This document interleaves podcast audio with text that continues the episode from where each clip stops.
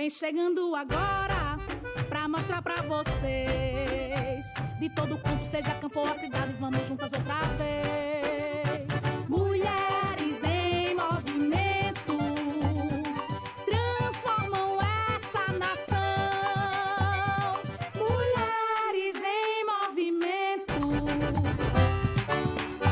Começa agora o programa Mulheres em Movimento, realizado pelo Centro Feminista 8 de Março. Olá, eu sou Renata Sapucaí, da equipe do Centro Feminista 8 de Março. Seja bem-vinda, seja bem-vindo ao programa Mulheres em Movimento. Oi, gente, e eu sou a Adriana Vieira, sou da equipe do Centro Feminista 8 de Março também. Hoje a gente vai falar sobre o bioma Caatinga. Você já ouviu falar, Renata? Já ouvi falar sim, Adriana, mas como eu sei que nem todo mundo que está escutando o programa já ouviu, explica pra gente o que significa essas duas palavras, bioma e caatinga. Então, gente, bioma é um conjunto de sistemas ecológicos. Por exemplo, florestas, rios, animais, que têm uma forte ligação entre si e que dependem um do outro para viver. Na natureza existem muitos biomas e a caatinga é o nome de um desses biomas. O bioma caatinga, gente, só existe aqui no Brasil, especificamente em todo o Nordeste brasileiro. E olha só que interessante, né? A caatinga resiste na região semiárida mais populosa do mundo e uma das mais ricas em biodiversidade. A gente está falando de cerca de 1.500 espécies de animais e mais de 4 mil espécies de plantas, com várias espécies que só existem aqui no Nordeste. Só de abelhas são 221 espécies, vocês acreditam? Renata, eu não sabia que existia tanto tipo de abelha assim. Renata, então falar de caatinga é falar de Nordeste. Falar de Nordeste é falar de clima semiárido e falar de clima semiárido é falar de biodiversidade, não é isso? Exatamente. Mas nem sempre foi assim, né? Até o final dos anos 90, os programas de rádio e televisão passavam a visão de que o Nordeste era uma região seca, sem vida, é, aquela coisa, né? Solo rachado, fome, que não valia pena viver aqui no Nordeste, que bom mesmo era ir para São Paulo. De fato, muitos nordestinos acabaram indo para São Paulo, mas chegando lá foram empurrados pelas periferias da cidade e para jornadas pesadíssimas de trabalho nos canaviais paulistas. Gente, essa visão justificou durante muito tempo o investimento em políticas de combate à seca, ao invés de políticas de convivência com o semiárido. E sobre esse assunto, nós temos um depoimento de Conceição Dantas que explica direitinho a diferença de combate à seca e convivência com o semiárido. Conceição Dantas faz parte da coordenação nacional da Marcha Mundial das Mulheres e da equipe de coordenação do Centro Feminista 8 de Março. Vamos acompanhar esse depoimento? Como que você combate um mioma? Não se combate a seca, porque seca, a, a estiagem no Nordeste é uma característica do clima. Esse foi o processo de alteração de paradigma no, na, na, região que nós vivemos. Uma mudança de paradigma onde nós deixamos de, de acreditar que as soluções vinham de fora para acreditar que nós somos capazes de construir a nossa própria história. Nós somos pessoas que organizadas temos condição de conduzir o nosso processo.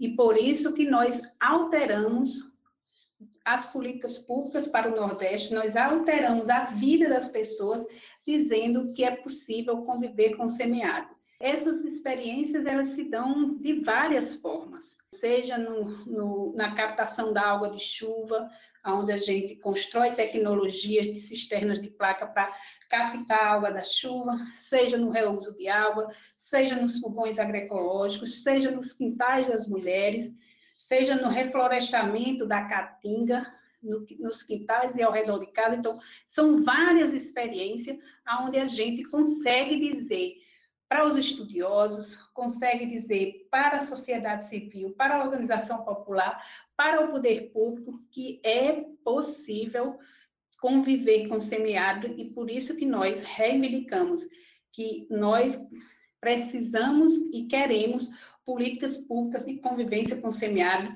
e não de combate à seca, porque não se combate clima, essa fala de Conceição é muito boa porque a partir da organização popular é possível enfrentar esses desafios, né, criando condições de convivência com o semiárido. Como Conceição trabalha com grupos de mulheres de vários estados do Brasil, a gente também perguntou para ela como que é a atuação das mulheres nesse processo de construir a convivência com o semiárido. Vamos ouvir?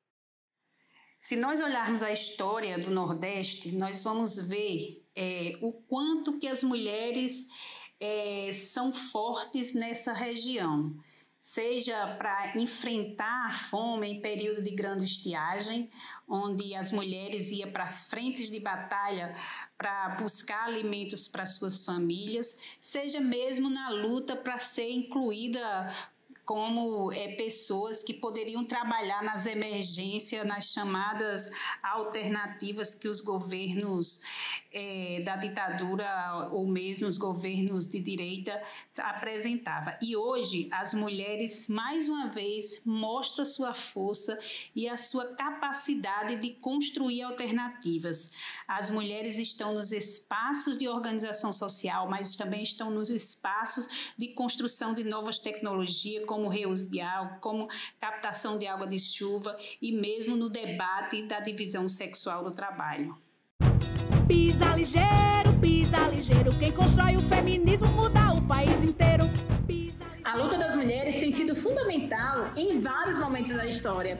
E como Conceição falou, as mulheres também têm estado à frente do debate e das diferentes alternativas de convivência com o semiárido. E não é por acaso, né? Essa fala de Conceição mostra que no cotidiano as mulheres têm mais necessidade de água, porque são elas que acumulam trabalho de produção no quintal, com o trabalho da casa, né? Isso que ela chamou de divisão sexual do trabalho, que na maioria das vezes não é dividida entre as pessoas que moram na casa.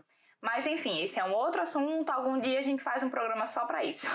Mas voltando aqui para o nosso tema de hoje, vamos acompanhar agora um depoimento de uma agricultora lá de Caraúbas, aqui do Rio Grande do Norte para a gente ter uma ideia do que são tecnologias de convivência com o semiárido na prática e de como elas podem melhorar a vida e o trabalho das pessoas. Quem nos conta essa história é Leila Pereira, que é lá do assentamento José Sotério.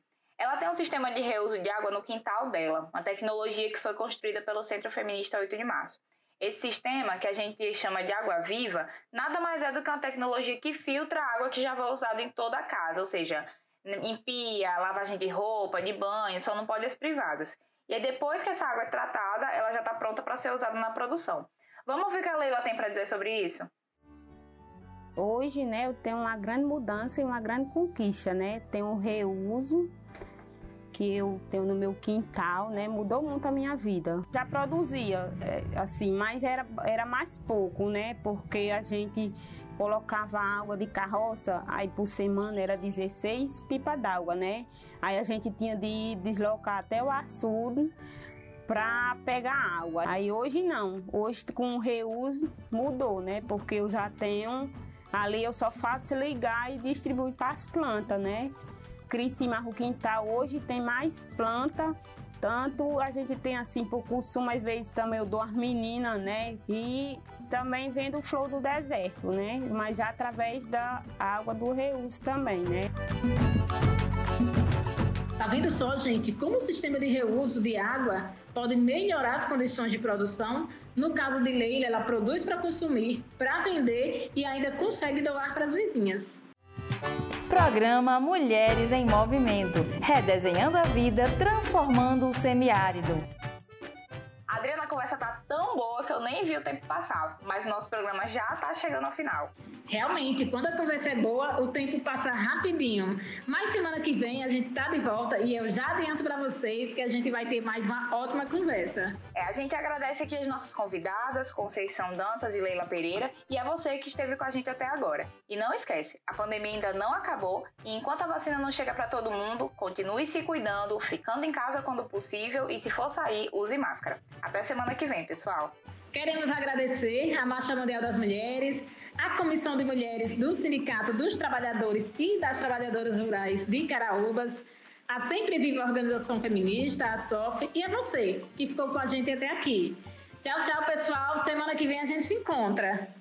Você ouviu o programa Mulheres em Movimento, realizado pelo Centro Feminista 8 de Março, com o cofinanciamento da União Europeia.